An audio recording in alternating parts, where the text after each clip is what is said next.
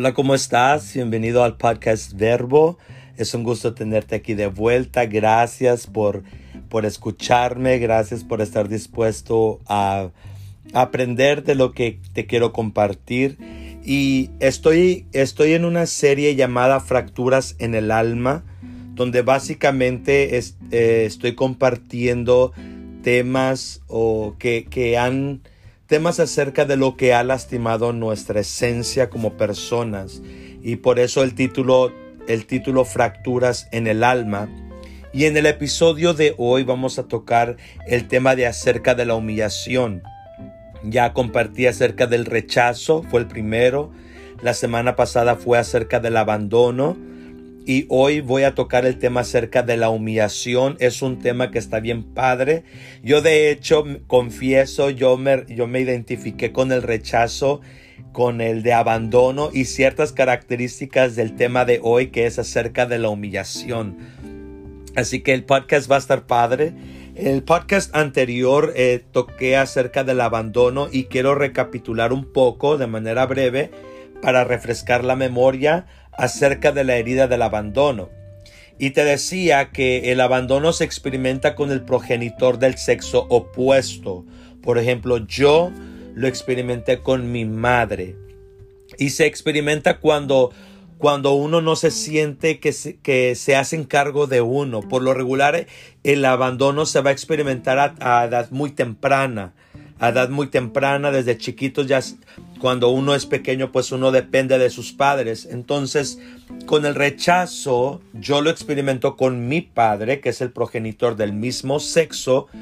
Lo experimento con mi padre, entonces recurro a mi madre para la protección, para el amor y el afecto, pero a veces nuestras madres no nos pueden dar el afecto, la atención porque o trabajan o simplemente no quieren hacerlo, nos dieron en adopción, entonces según el caso de cada uno, entonces con la madre se experimenta el abandono, sí, en mi caso, ¿verdad? Entonces cuando esto sucede, la persona que ha experimentado el abandono piensa que no es querido, y la conducta que esta persona abandonada va a experimentar va a ser la de la dependencia va a depender de los demás. Es una persona que se victimiza y exagera todos sus problemas con el fin de lograr la atención que necesita que no se le dio de pequeño o de pequeña. Es una persona que se responsabiliza de los problemas ajenos para resolverlos.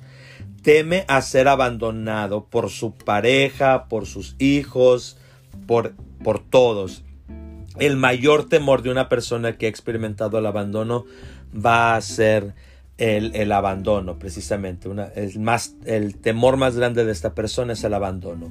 Es una persona indecisa, depende de los apoyos, el, del apoyo de los demás para hacer lo que desea y si no le ayudan, puede ser manipulador. Entonces, estas son algunas características simplemente para refrescar el podcast de la semana pasada. Si no lo has escuchado, te recomiendo escúchalo, escúchalo. Y sobre todo, no solamente de escuchar, sino que disponte, evalúate a ti mismo como si te estuvieras viendo al espejo y analiza en tu personalidad si tú posees algunas de estas características. Ahora, ¿por qué? Porque cuando somos heridos nosotros activamos un mecanismo de defensa activamos lo que son las conductas que yo te, estoy comunicando. Entonces, cada vez que nosotros actuamos de esta manera, no estamos siendo conscientes que lo estamos haciendo desde la herida. Entonces, si nosotros queremos, ah, por ejemplo, en el caso del abandono, si yo quiero independencia, porque es lo que va a buscar la independencia. Entonces necesito sanar la herida del abandono para dejar de ser dependiente, ¿sí? Entonces, por eso es muy importante que mientras que estamos escuchando el podcast, nos dispongamos para identificar si en nosotros hay alguna de estas características y con el fin de sanarlas. Así que hoy en el podcast, en el podcast acerca de la humillación, vamos a aprender que quien sufre de humillación, quien, quien ha experimentado la humillación desde pequeños, va a asumir la responsabilidad que no le corresponde. Es un poquito similar al del abandono, pero quien sufre la humillación se responsabiliza por los errores y las obligaciones de los demás, cosa que no le corresponde, y se acepta como culpable de ello. Y pide disculpas por, por los errores de los demás. Entonces, esa es la humillación y la conducta que esta persona va, va a crear será la de masoquista. Y cuando digo masoquista, no me refiero meramente en el plano sexual de masoquista, no, sino que voy a explicar ese término un poco más para, para tener la idea bien claro de por qué alguien que ha experimentado mucho la humillación va a desarrollar la conducta de un masoquista. Así que no te lo pierdas. ¿eh? Mi nombre es Benito Belli, soy el copastor en Bethel Church, soy maestro en Eagles International Christian University, estoy certificado en consejería familiar y en liderazgo y soy el creador de este podcast donde cada martes estaré compartiendo primeramente Dios episodios nuevos de consejería, de liderazgo y de la Biblia pero más más será de consejería y de la Biblia. Así que gracias, gracias por sintonizar. Mi propósito es compartir, compartir lo que he aprendido, compartir precisamente cuando yo leí este libro acerca de las heridas del alma, las fracturas del alma, mi vida sanó. Y como es algo que yo he vivido, que yo he experimentado, que he sanado, me he recuperado, pues quiero compartir contigo eh, esto, ¿verdad? Ah, quiero compartir contigo principios de fe, que es de la Biblia, y principios de conducta de la consejería, de una manera clara, de una manera entendible, de una manera práctica sobre todo. Y, y, eh, en el podcast de hoy yo quiero mandarle un saludo al pastor Alexander Díaz Villegas. Él es un pastor de la iglesia Casa de Fe y Esperanza en Ohio. Él nos está escuchando desde Ohio, así que pastor, le mando un saludo a usted y a su congregación. Que Dios le siga manteniendo con fuerza y con salud a usted, a su familia y toda su congregación. Así que bienvenidos al podcast Verbos. Y recuerden que, que tengo una palabra de una tarea al final del podcast para poder llevar eso a la práctica y serán tareas fáciles, así que no te preocupes. Así que no te pierdas el podcast de hoy. Te motivo a que escuches todo, toda esta enseñanza. Sé que te, que te va a bendecir, te va a gustar. Así que no te pierdas.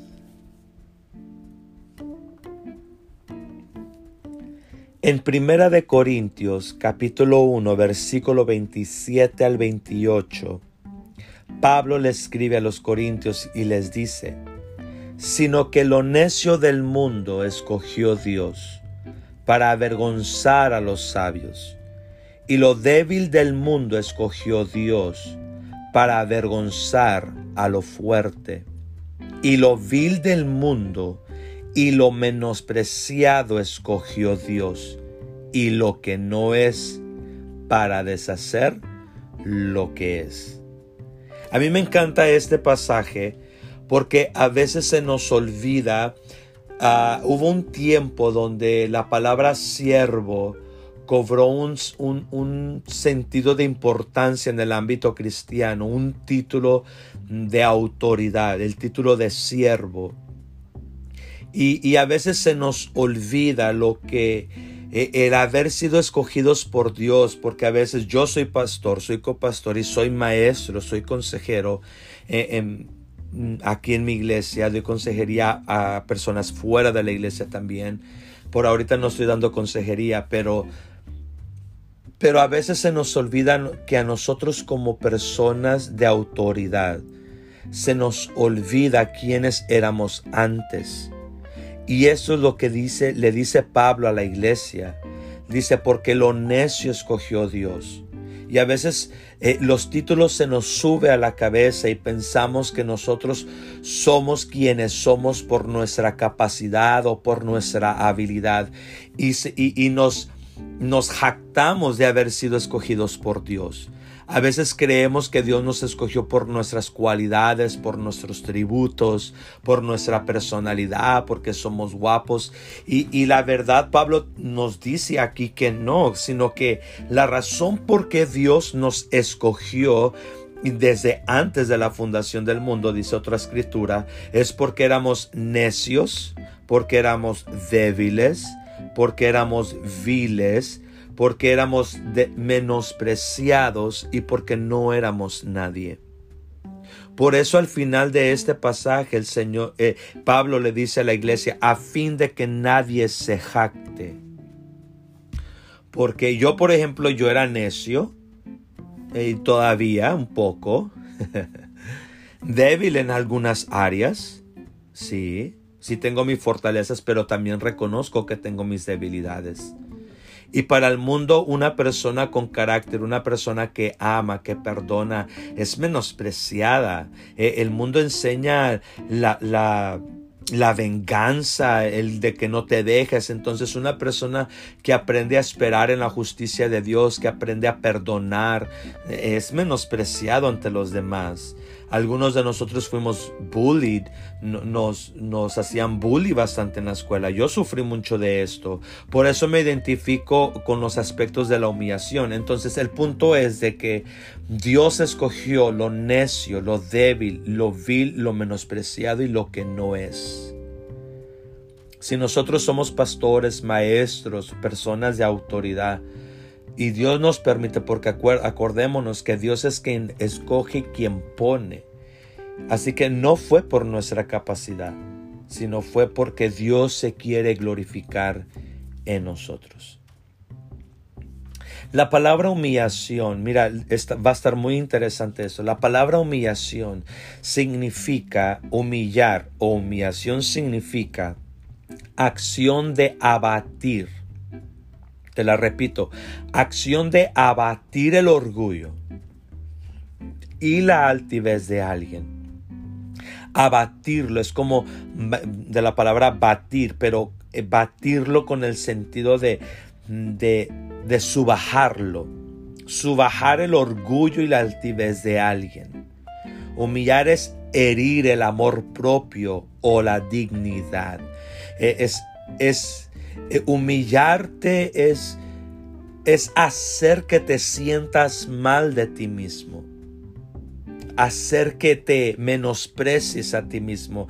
Hacer que pienses que, que no eres inteligente, que no eres guapo, que no eres fuerte. Humillarte es hacer que te menosprecies a ti mismo. Humillarte es hacer que te sientas menos que los demás básicamente es lograr que, otro rebaje tu autoestima. Y Pablo dice, nadie tenga un concepto de sí mismo más alto que el que deba tener, sino que piense de sí con cordura Aquí en el valle diríamos lo que marca la aguja, es un decir.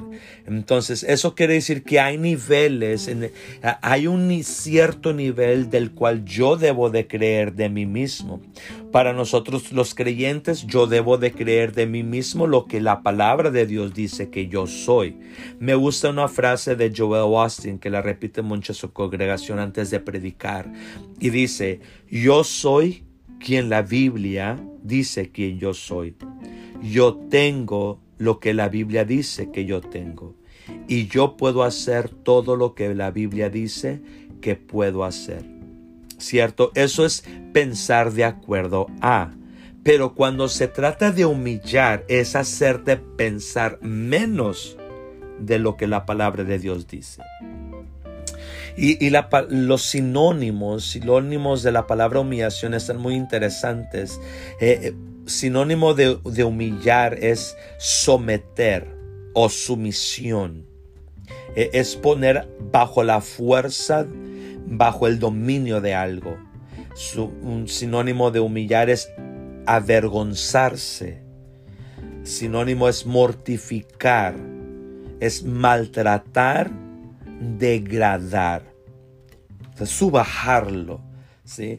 Entonces, fíjate que la humillación comienza aproximadamente entre los 1 y 3 años de vida. Y tú te preguntarás, ¿tan, tan niños? O sea, porque prácticamente son niños, acaban de dejar de ser bebés, son niños. Estamos hablando de personitas de uno y tres años aproximadamente, pero es verdad, la humillación se empieza a sentir y por lo regular de manera inconsciente, porque la mayoría de nosotros no nos acordamos de las cosas que nos sucedieron a esta edad. Pero la humillación comienza aquí. ¿Y cómo es esto? Comienza cuando la criatura empieza a hacer las cosas por sí misma. Si yo tengo un bebé, va a cumplir nueve meses, gracias a Dios.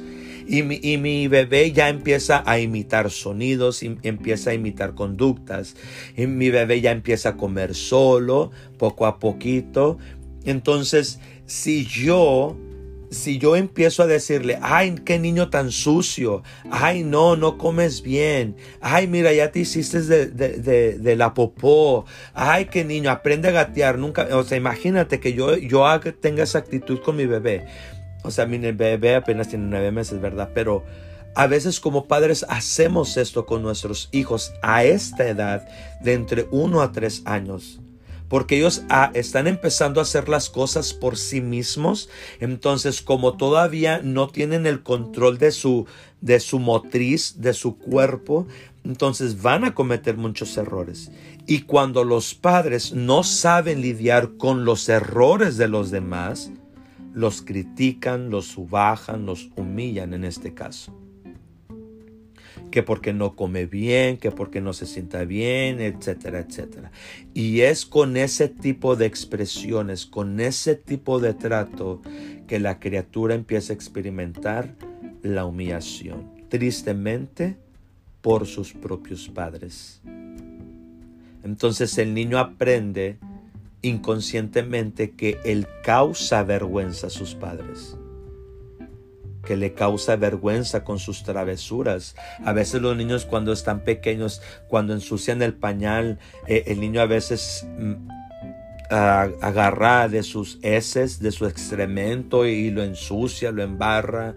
O, cosas por el estilo. Los, los padres lo regañan a un niño de esta edad, lo regañan. O, o qué tal, no sé si a ti te he experimentado, pero yo lo he visto que a veces, y eso es muy común, que a veces están los padres entre otros padres, familiares, amigos, y, y está su hijo, su hijo pequeño, digamos de cuatro años o por ahí, y los padres empiezan a hablar de las travesuras de sus hijos con sus demás padres. No, hombre, si supieras el, el, la travesura que me hizo este, y ahí está el hijo escuchando.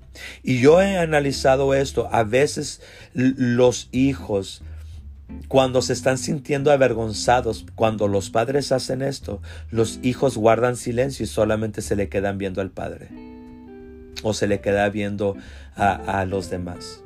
Y guardan silencio y, y ponen unos ojos como tristes y los y bien abiertos porque están viendo cómo sus padres los están avergonzando delante de los demás.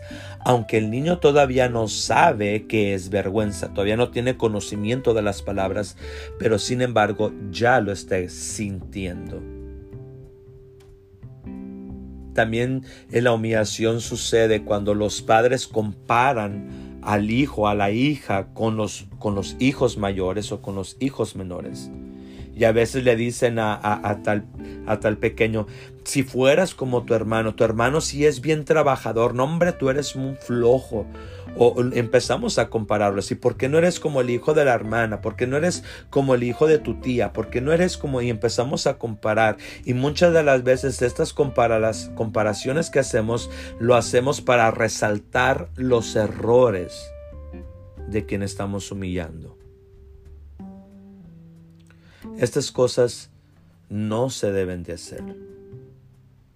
y vamos a ver qué es lo que va a causar en la vida de, una, de un niño, de una niña que ha experimentado la humillación por sus propios padres. Ahora, esta herida se puede vivir uh, por el padre o por la madre, cualquiera de las dos. Según la información se dice que por lo regular va a ser más por parte de la madre, porque la madre es la que más cargo se hace a veces del hijo, sí, porque el padre trabaja y se va.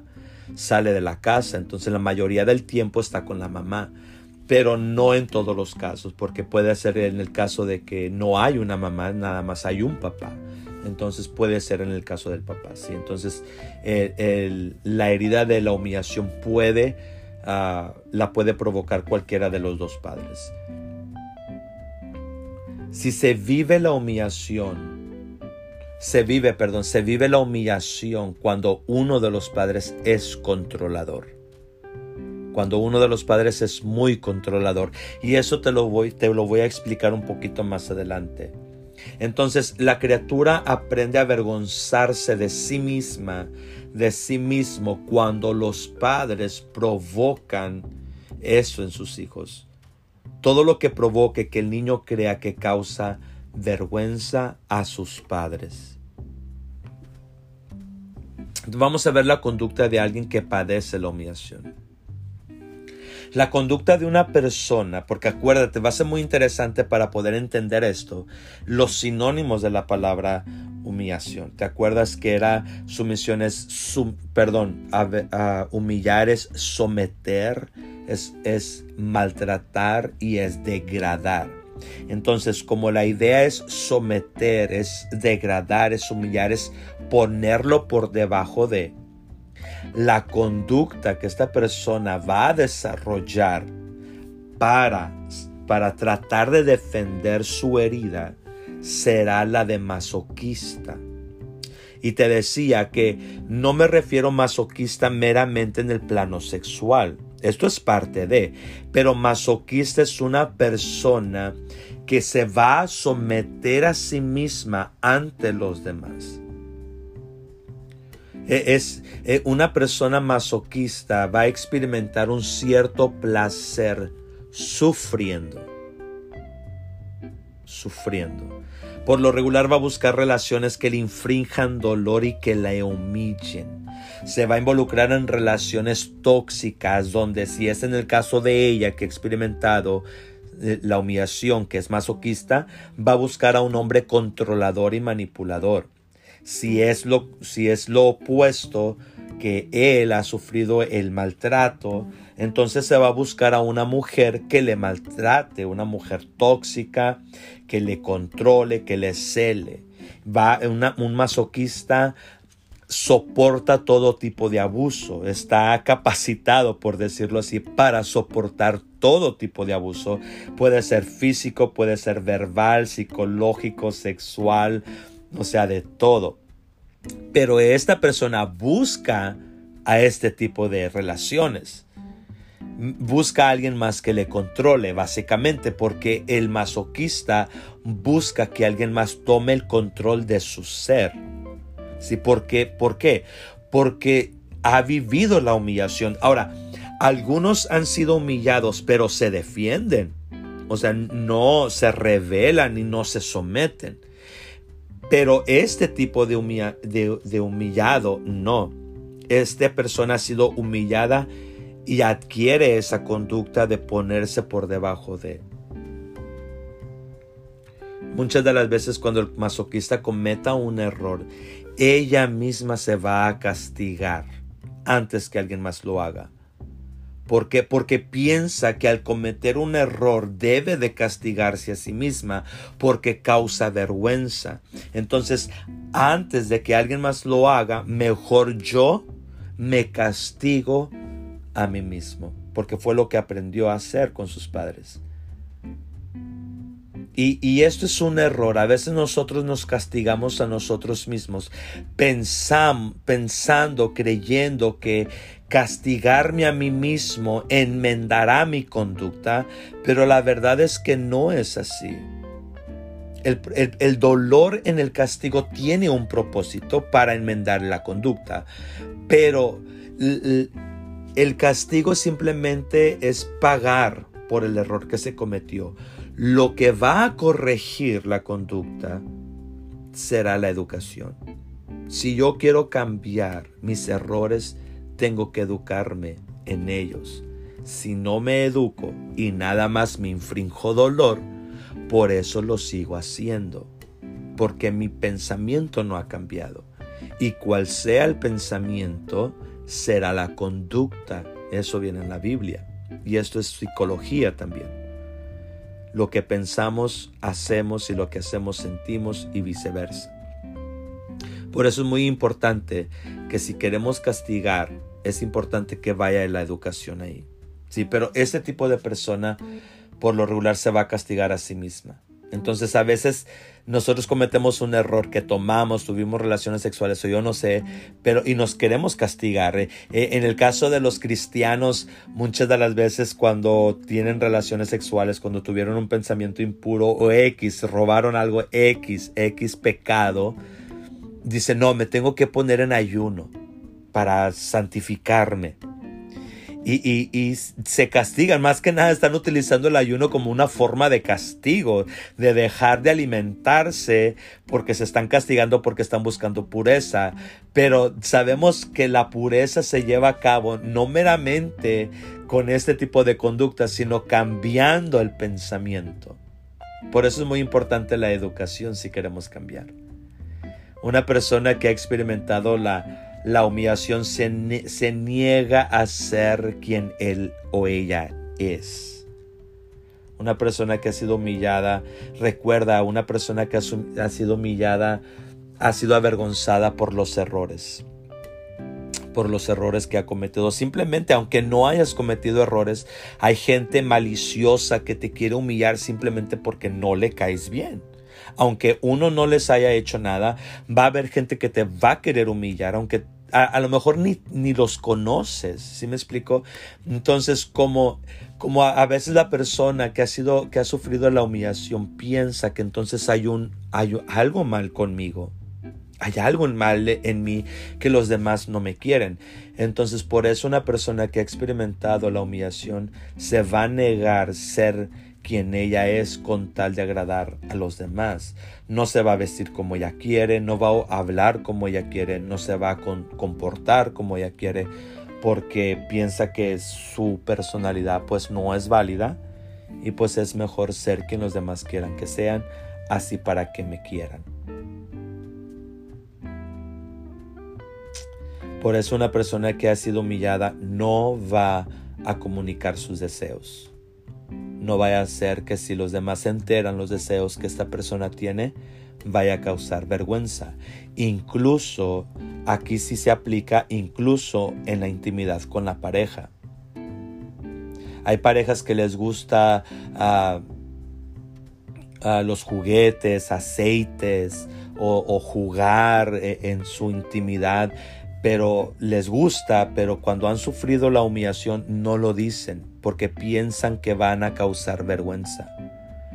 De hecho, se dice que cuando una persona que aprende a liberarse de la, de la humillación, o sea, sana la herida de la humillación, es una persona muy sensual, muy sexual, que disfruta su sexualidad con plenitud, pero solamente cuando ha logrado sanar la herida del rechazo. De hecho, también se dice que una persona eh, en el área de intimidad que no ha sanado su área de, esta, ah, esta área de la humillación, no le gusta que le vean desnuda a la luz. Prefiere que si van a tener relaciones sexuales, que sea cobijados y con la luz apagada porque tiene un problema puede hacer que tenga temor a que no le guste, a su pareja no le guste su cuerpo o cosas por el estilo. Entonces por eso esta persona no va a comunicar sus deseos, incluso en la intimidad con su pareja. Es una persona que motiva a que otros vivan, hagan lo que él no hace. ¿Sí? Por ejemplo, hay padres que dicen, yo por eso trabajo para que mi hijo estudie. Entonces los padres se privan del trabajo, perdón, se privan de la educación. Por, yo quiero que mi hijo logre, que mi hijo haga, y mi hijo vaya a la universidad, y mi hijo haga esto, y mi hijo lo otro. Yo no, pero ustedes sí, mi hijo, ¿sí?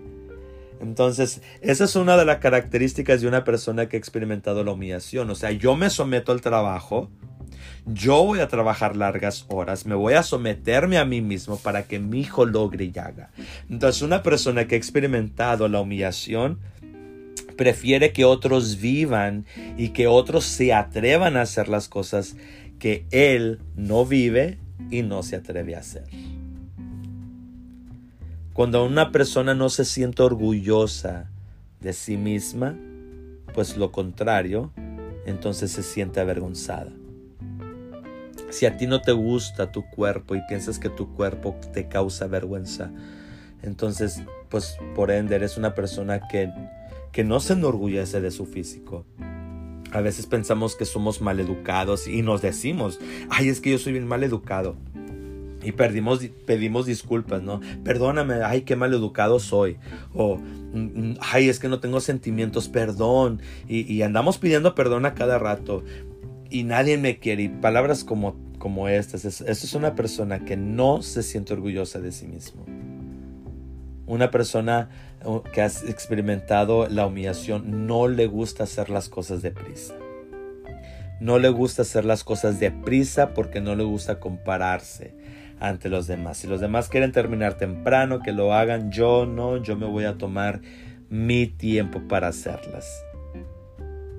Una persona que experimenta la humillación trabaja en su cuerpo físico Sí, porque no se acepta a sí mismo y se dice, de hecho se dice que quien ha experimentado la humillación muy fuerte va a tender a ser gordito. Va a tender a ser gordito. Y tiene todas sus implicaciones fisiológicas, pero, pero a veces la persona que ha experimentado mucho la humillación va a tener o va a querer hacer dietas, se va a preocupar por su cuerpo, de estar delgados, o incluso son personas que ya están fit y se preocupan tanto por su físico. Y yo he escuchado la frase, ven, haz ejercicio para que te sientas bien contigo misma, te sentirás mejor de ti misma. Y es verdad, el ejercicio es una de las, de las cosas que se recomiendan para ser felices. La verdad es que sí, pero... El problema con este es que quien provoca eh, eh, el, el querer hacer eh, ejercicio, pues no es meramente la disciplina, sino más bien la herida de la humillación. porque Porque quiere que a través de su cuerpo agradar a los demás. Y a veces piensa que teniendo un cuerpo fit, pues los demás me van a creer, me van a querer y me sentiré mejor de mí misma. Pero la verdad que no, uno se siente bien de sí mismo cuando aprende a amarse tal cual es. Una persona que ha experimentado la humillación es rígida, digo que es rígida con las dietas y con los ejercicios.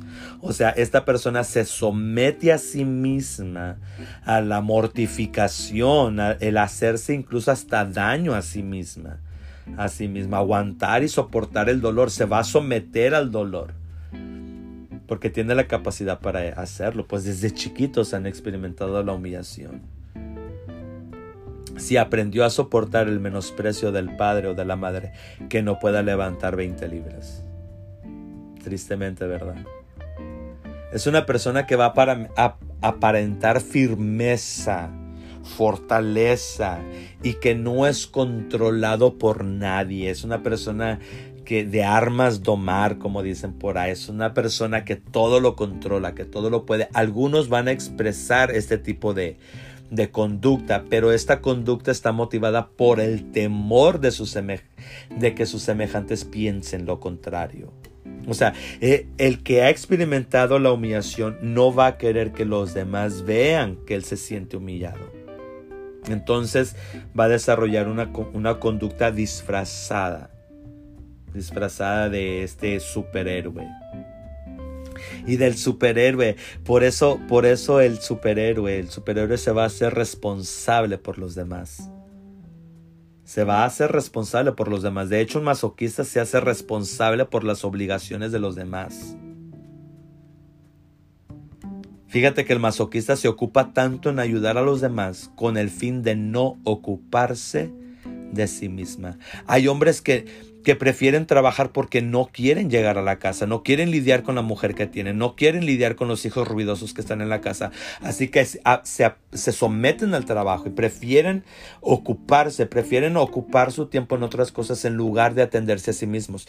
Incluso hay personas que están enfermas en el área física, pero no les importa con tal de estar atendiendo a los demás. Y a veces le dicen, pero tú descansa. No, no, no, es que yo tengo que atender a los demás. Entonces es este sufrimiento y ese sufrimiento les está causando placer. ¿Por, ¿Por cuál es el placer de esto? El que se sienten bien, el que se sienten que son una buena persona, el sentir que están aportando a la familia, a la sociedad.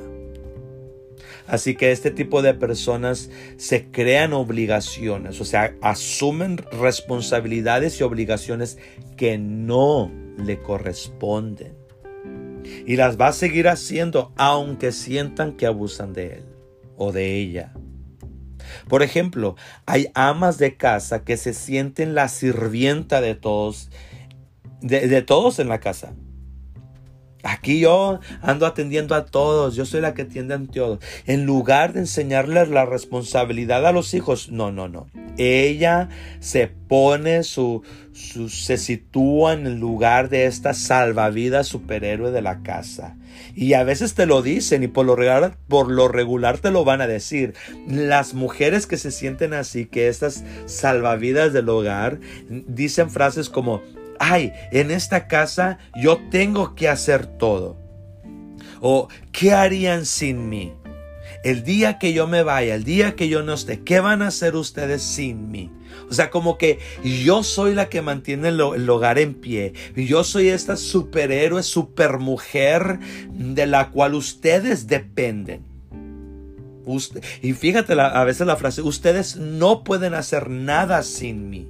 O sea, espérate no aperciben. Y, es que hacer esto es, es sentirse útiles, sentirse importantes. Y no se dan cuenta que se auto-humillan a sí mismas cuando se hacen, se hacen responsables por los demás. Mira, cuando el pequeño es dependiente, ok, e, e, eso es válido. Cuando el bebé, el niño, pero ya, por ejemplo, porque las mujeres que son controladoras como estas se hacen responsable hasta del marido, hasta del esposo. De hecho, las madres controladoras controlan la apariencia, el comportamiento y el comportamiento de sus hijos, incluso la apariencia y el comportamiento de su hombre. Ellas los visten, o sea, no, o sea, se hacen responsables por todo, por todo. Por eso la sobreprotección provoca también humillación. Por eso. Porque a veces nuestros hijos no quieren vestirse como a nosotros nos gusta. O la mujer que quiere que anden vestidos así matching, matching con su pareja. Que si ella se pone negro, e, él, también se tiene que poner negro. Y a veces el, el esposo se somete, a veces el esposo se somete, pero hay otros que no les gusta y la mujer a fuerza, el hombre se tiene que vestir como ella para que anden, anden matching. ¿No? Pero cuando hacemos esto humillamos a las otras personas cuando te obligan a hacer cosas que tú no quieres hacer. Una mujer de super mujer de estas controladoras, masoquistas, tratan hasta más no poder que sus hijos sean bien educados, que se porten bien, que no ensucien nada. O de lo contrario pensará que no es una buena madre. O sea, yo soy una mala madre si mi hijo comete un error, porque es mi responsabilidad que mi hijo no cometa ni un error. Oye, espérate, eso es inhumano. Compartí un post en Facebook, creo que fue ayer, de que a veces los padres no permiten que sus hijos cometan los errores que, que ellos como padres cometieron. En otras palabras, yo puedo cometer errores, pero tú como mi hijo no los puedes cometer. Y esto suena como, ay, pues es que lo ama. Sí, pero es un amor, e, es un amor equivocado. Es un amor equivocado, es hasta inhumano, o sea, no permitir que los seres humanos cometan errores, o sea, yo sí los puedo cometer, pero los demás no. O sea, esto es injusto, hasta inhumano puse yo allí. Entonces, ¿qué hacemos? ¿Que cometen todos los errores que, te, que quieran? No, porque tú tienes la autoridad. Pero por eso es la importancia de la educación, de instruirles. Y ya si ellos como quiera deciden portarse mal, a nosotros como padres el mismo amor te va a llevar a perdonarles y aceptarles con todos sus errores. Y les tienes que enseñar a asumir las consecuencias, a ser responsables de las consecuencias. Pero uno nunca jamás, un padre amoroso, una madre amorosa, jamás los va a dejar de amar a pesar de sus errores. Y mira, y la final que le puse ahí a ese post, como quiera van a cometer los errores, no nos van a pedir permiso. Así como también nos, tampoco nosotros la pedimos cuando cometimos los nuestros. Unos padres controladores van a enfrentar las consecuencias de sus hijos en lugar de enseñarles a hacerse responsables. Si yo conozco, yo conozco padres que sus hijos andan de drogaditos y que andan robando y se andan portando mal y, los meten a la cárcel y allá van los padres a sacarlos. Ay, pues es que mi hijo es mi hijo. Sí, pero si pero le tienes que enseñar, permítele que experimente las consecuencias de sus actos. Si nosotros siempre estamos salvándoles, privándoles, fíjate, los errores que muchas veces cometemos nos van a enseñar lecciones de vida. Por eso decimos que a veces la vida es muy dura con nosotros y algunos preferimos aprender a las malas. Pero cuando la vida nos quiere enseñar algo, a veces los padres interrumpen la lección de vida. Porque quieren salvar a sus hijos. El hijo que sufre la humillación de sus padres hará lo imposible para no humillarlos. O sea, no se va a dar permiso de cometer errores porque quiere ser el orgullo de la familia. Incluso antes de morir, se, sentirán responsables de enorgullecer a sus padres. O hay hijos que cuando se sienten oprimidos por sus padres, cuando ellos fallecen, el hijo o la hija reciben alivio. Hay, una, hay un chiste que dice, en este sepulcro descansa fulano de tal, y en casa descansan todos los demás. Fíjate un tanto interesante que a estos hijos, a este tipo de hijos que han experimentado la humillación, se les enseñó a callarse los secretos de la familia. No, no vayan a decir nada. No digan que su padre tiene otra mujer y que no digan que su hermano es homosexual y que no digan que el tío está en un manicomio y que no digan que esto y que no digan que lo otro. Por eso decía esta, esta consejera, dice, muchas de las veces este tipo de hijos que callan los secretos de las familias padecen con problemas en la garganta. Mm. Una persona que experimenta la humillación se insulta a sí misma. Ay, qué menso estoy, ay, soy un tonto, ay, soy un menso, ay, estoy bien gordo.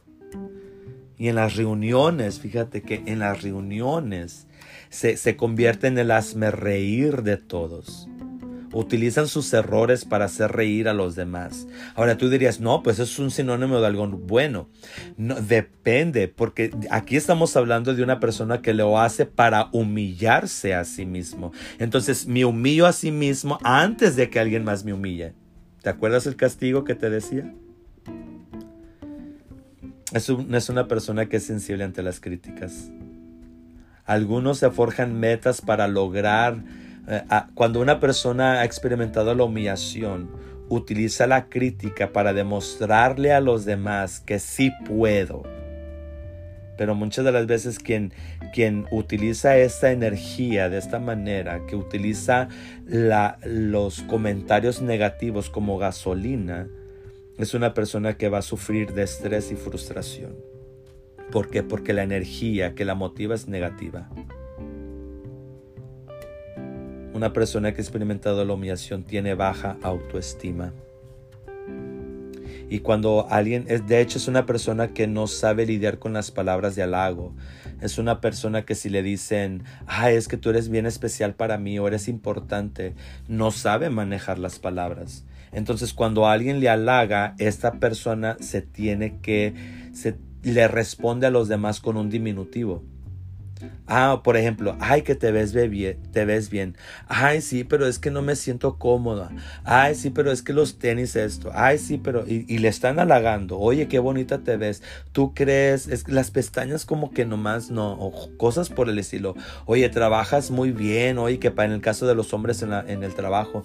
Oye, qué bien hiciste este trabajo. Ay, sí, tú crees. Oye, pero es que me falta, tengo ese, hice este detalle acá, este error. Y es que no se saben, no saben lidiar con los halagos porque lo único que han experimentado es la humillación. Se culpan por los errores de los demás. Ay, perdóname, perdóname por mi hijo, perdóname por mi esposo.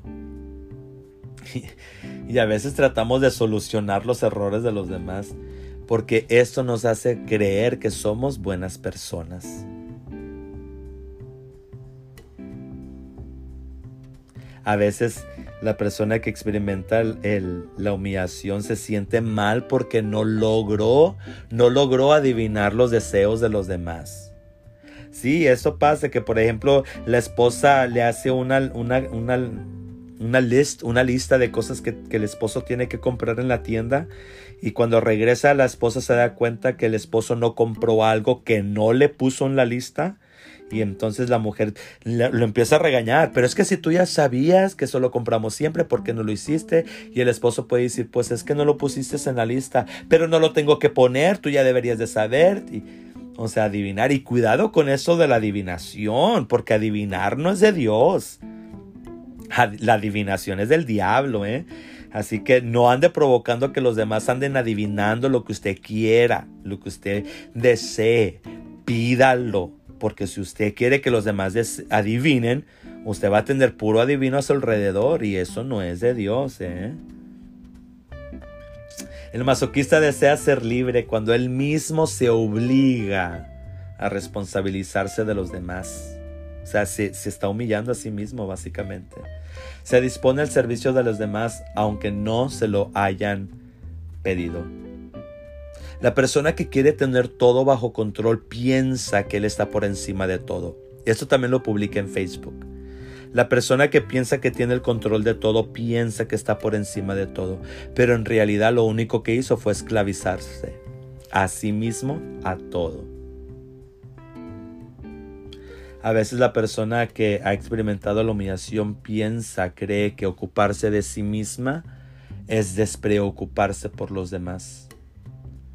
El mayor temor de un masoquista es la libertad, el no saber lidiar con ella. Y cuando yo vi, escuché esta frase, me acordé de Israel en el desierto.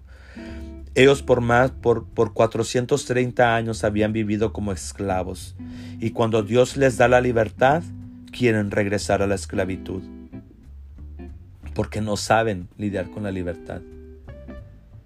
Y una persona que, que llega a conseguir su libertad, por ejemplo, de, de digamos, de padres cristianos que obligan a sus hijos a ser cristianos, que los obligan a ir a la iglesia, que los obligan a vestirse bien ante la iglesia, que no les permite cometer pecados porque son cristianos y que van a decir los demás.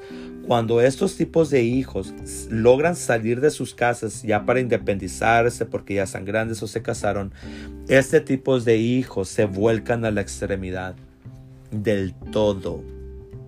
Ya que estaban acostumbrados a nada, se van al todo. Entonces es aquí donde el hijo empieza a disfrutar, a, llenar sus deseos y muchas veces los hijos de este tipo de padres se van lo que nosotros o en el mundo cristiano llamamos se van al mundo. O sea, se vuelven pecadores porque por mucho tiempo vivieron reprimidos. Piensa que si logras controlarlo todo, ah, ok, eso es, una frase que ya te, que te dije. El masoquista se siente mal de sí mismo si es feliz.